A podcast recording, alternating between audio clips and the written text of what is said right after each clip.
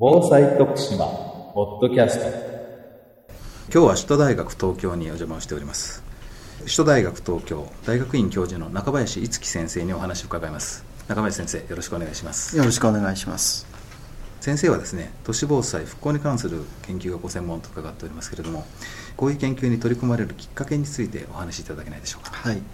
私はもともとは、えー、建築を大学で学びました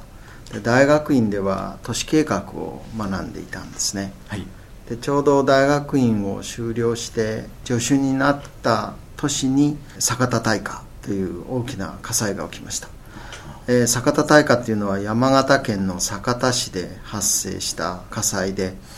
昭和20年頃には全国で都市大火が多発したんですけれども、うん、まあ、その後建物の不燃化も進みまたえー、消防力も整備されてきたのでもう高度経済成長期には日本の都市では都市大火は起きないだろうと言われていたんですね、まあ、しかし冬の入りですね、えー、10月の末に強い風の下で夕方の7時ちょっと前ぐらいに火災が発生して翌日の明け方まで燃え続けたんですね。で酒田市の中心市街地約25ヘクタールがえー、消失してしまいました。でたまたま東京消防庁がこの火災の調査ということで翌日現地に入ったわけですけれども、はい、それに同行する機会がありましてでそれまで実は私は都市防災ということは考えてもいなかったんですけれどもどんなに美しい都市を作っても、まあ、一晩で焼け落ちてしまうということであれば、まあ無駄であるというとおかしいんですけれども、はい、非常にその一晩で都市の中心が焼け落ちたということがショックでした、はい、まあ、それが私が、まあ、都市防災ということを始めたきっかけです。で酒田は中心市街地25ヘクタールほど燃えてしまったものですから、はい、まあ、その復興をどうするかというのがもうその直後から始まりまして土地区画整理という手法を使った復興を行うんですけれども、はいまあ、この酒田市の大火の後の復興都市復興を進める方式というのが実は1995年の阪神大震災の復興を進めるモデルにもなってるんですね、まあ、きっかけはその酒田大火ということの現場に翌日立ったというのが非常に大きなきっかけでした。都市におけるですね防災力というものなんですけれどもこれはどういったところから生み出されるというふうに考えればいいんでしょうか？はい。都市とか町における防災力。要するに災害に備えまた災害に負けない力を町が持っているということだと思うんですけれども、はい、町っていうのは生活の場であったり、はい、あるいは経済活動の場であるわけですけれども、はい、それは道路とか公園とか建物というようなその舞台ですね、はいそれだけで町が成立しているわけではなくてそこでさまざまな生活が行われ商いが行われている本当に災害に打ち勝つというのは建物とか施設が災害で破壊されないというだけではなくて、はい、その地域社会とかあるいはそこで生活している人々の生活自体が災害によって破壊されないことが大事なんですね。うんですから鉄筋コンクリートの建物は火災に強いと言われているわけですが、はい、でも鉄筋コンクリートの建物でも火災は発生しますしそれによって家財道具が全て失われ、はい、また逃げ遅れれば人も死んでしまう。鉄筋コンクリートの建物を建てれば町の防災力が完全であるということはありえなくて、同時にその住んでいる人が災害に備えた住み方をするとかあるいは町としては町全体で災害に備えた地域社会を作っていく。そういうハード面プラスソフト面が合わさって初めて町というその地域社会がですね、災害に強くなっていくんだと思うんです。したがって、まあ、ハード面ソフト面合わせてですね、はい、共に災害に強い方向に向かっていくことが大事ですしその結果として町に防災力というものが生まれてくると思います。例えばですね、はい、耐震化の促進ということを考えますと、まあ、住民の方々の間でもかなり意識に差が、はい、温度差があると。それで思うようにですねその耐震化というものが進まないという現状があると思うんですけれども、えー、こういう点についてはどのようにアプローチをしていけばよろしいんでしょうか、うん、町の防災力とか地域の防災力っていうのがハードとソフトがあるという話をしました、はい、で耐震化の促進っていうのは実はハードな施策なんですね。建物を耐震化する。特に建築物でいうと1981年に新しい耐震基準というのが施行されました。それ以前の建物は81年以降の建物に比べるともともと設計する時の強さが弱い建物として作られていましたので、阪神大震災でもその揺れによる被害が多発したわけですね。まあ、したがって阪神大震災以降この建物の耐震化特に1981年以前の建物の耐震化を進めなければいけない。そして耐震化のためのさまざまなハードな技術というのはたくさん開発されてきています。大きなビルも含めてですね、はい、耐震化って一言で言ってますけれども柱を太く強くして梁も太く強くして揺れても壊れないというふうにしようというのが耐震化なんですね、はい、それに対して精神化精神の性というのは制御する性ですけれども揺れを制御して建物を壊さないという技術であったりあるいは建物を基礎から切り離してその下にクッションを入れてですね、えー、建物自体が揺れを免れる要するに免震ですね、はい、揺れを免れるような工法で改造するそういう耐震補強あるいは精神免震3つのハードな技術が開発されています。まあ、したがってハード面でいうと実は耐震化っていうのはもうどんどん進まなきゃいけない。ところがなぜ進まないかというとソフト面なんですよね。つまり建物っていうのは必ず所有者がいて、はい、所有者がじゃあ私の建物を強くしようというふうに、えー、意思決定をして初めて事業が進む。で応分の費用も当然ですが、まあ、負担をしなければいけなくなる。問題はなぜ耐震化が進まないかというとそれはハードな技術の問題ではなくて社会的な技術なんですよね。つまりソフト面で人々が耐震化の必要性ということを真に理解しているかどうか、あるいは耐震化すれば命が助かるということの意味を本当に理解しているかどうか。そういうソフト面での手当がですね、はい、えー、今一つまだ足りなくて、まあ、結果として耐震化が進んでいないということだと思うんです。で、まあ、これをどう進めるかということになると、はい、いわばソフト面での対策を推進するしかないわけですね。行政でよくやっているのは助成金を出して少し、ええ工事の費用を軽減するからなんとか耐震化してくださいっていうその助成制度なんですけれども、はい、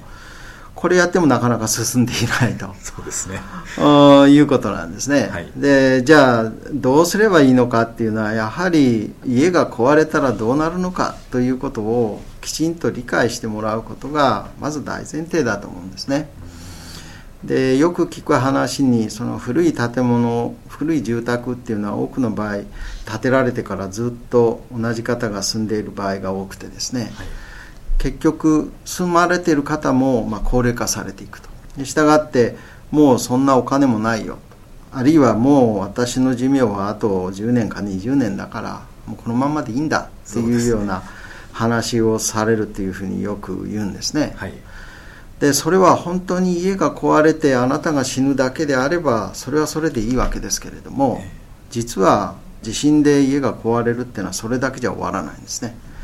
家が壊れてしまうと誰かが命を落とすあるいは誰かが怪我をするというのが実は事の始まりなんですね、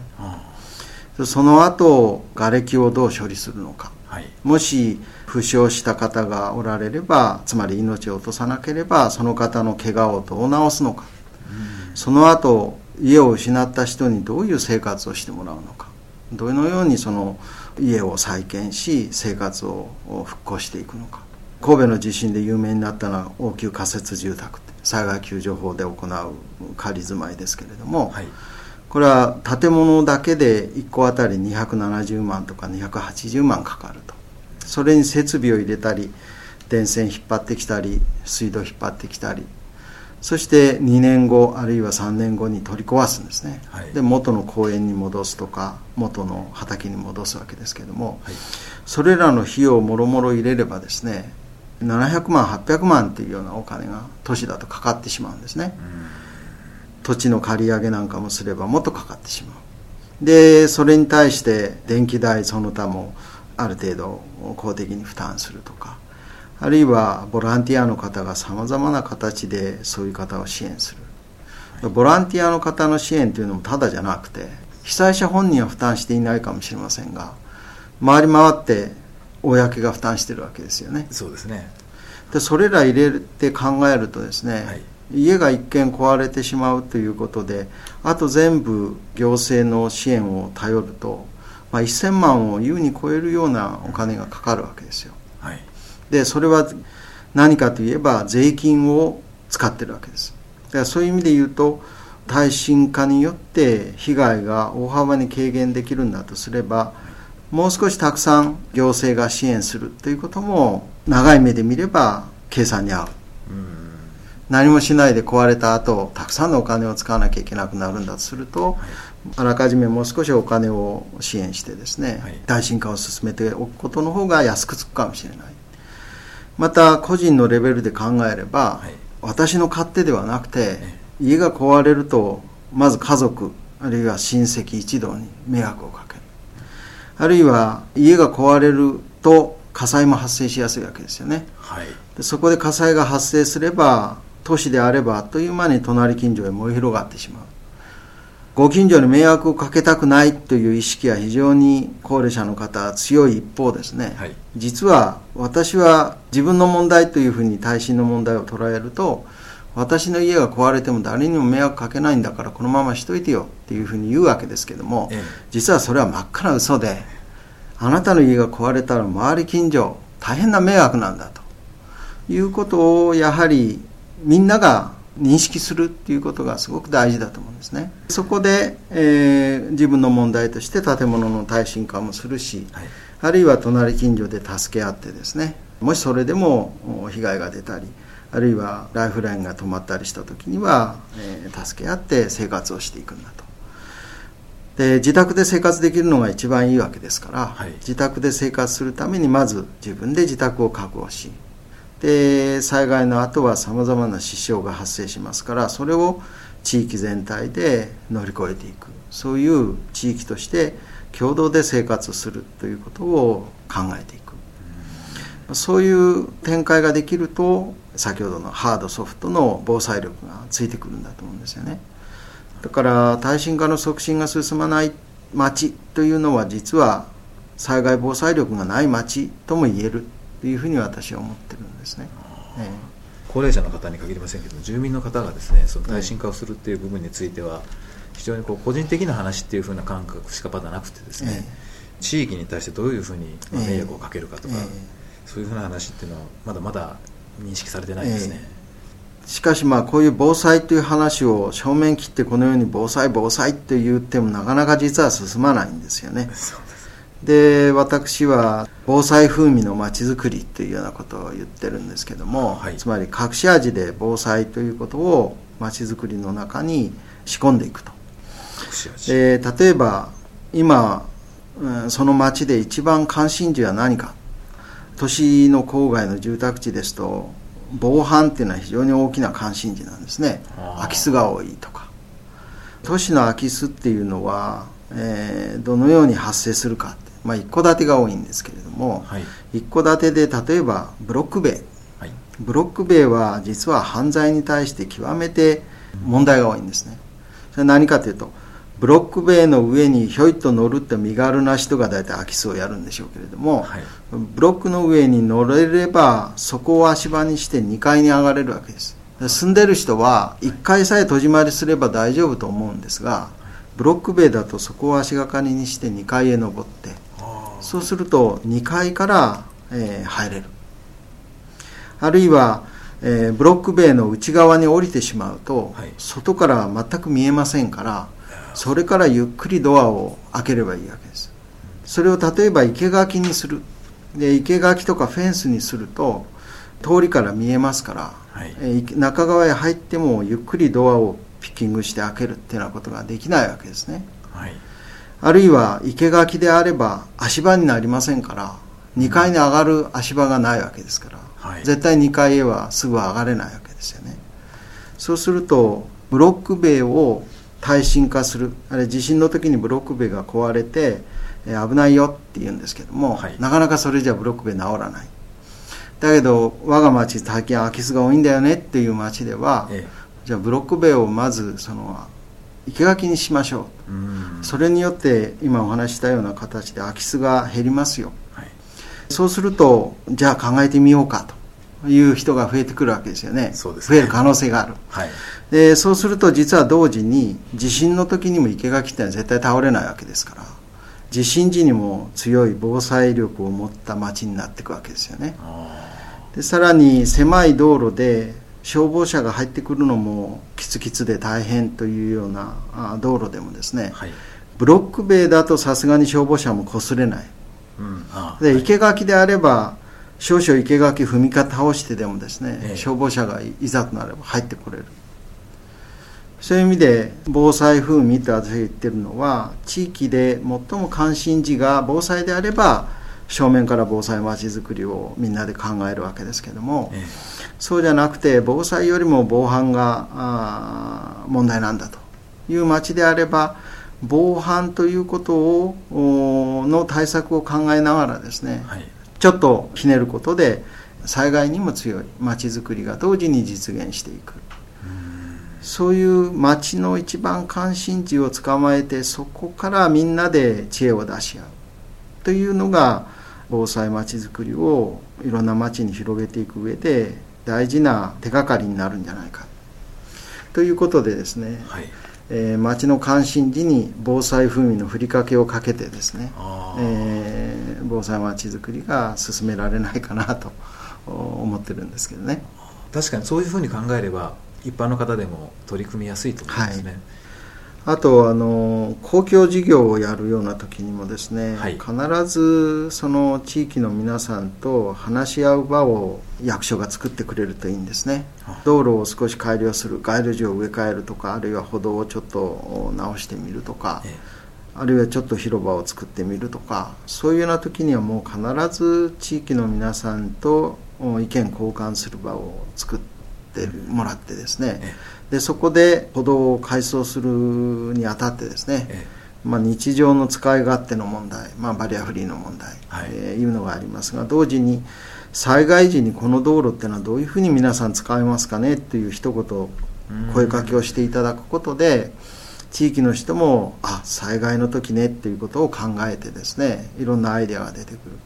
でそれを行政がきちっと組み上げてあげることによってあ行政も私たちの町の防災ということを本当に考えてくれてるんだと、まあ、それがあの次のステップに展開するんだと思うんですよね。だから道路は道路で防災は防災でってで防災は秘書の防災課の仕事で道路は建設課の仕事で別々に動いてるっていうのが一番まずいですね。ですから町の活動に防災風味のふりかけをかけると同時にですね、はい、公共事業も全て防災風味の公共事業をやってくれることが大事だと。特にハード面についてはですね、はい、思っています、えー、ぜひそうしてほしいと思っています。わかりました、はい、先生にはもう少しお話を伺いたいと思いますので次回引き続きよろしくお願いします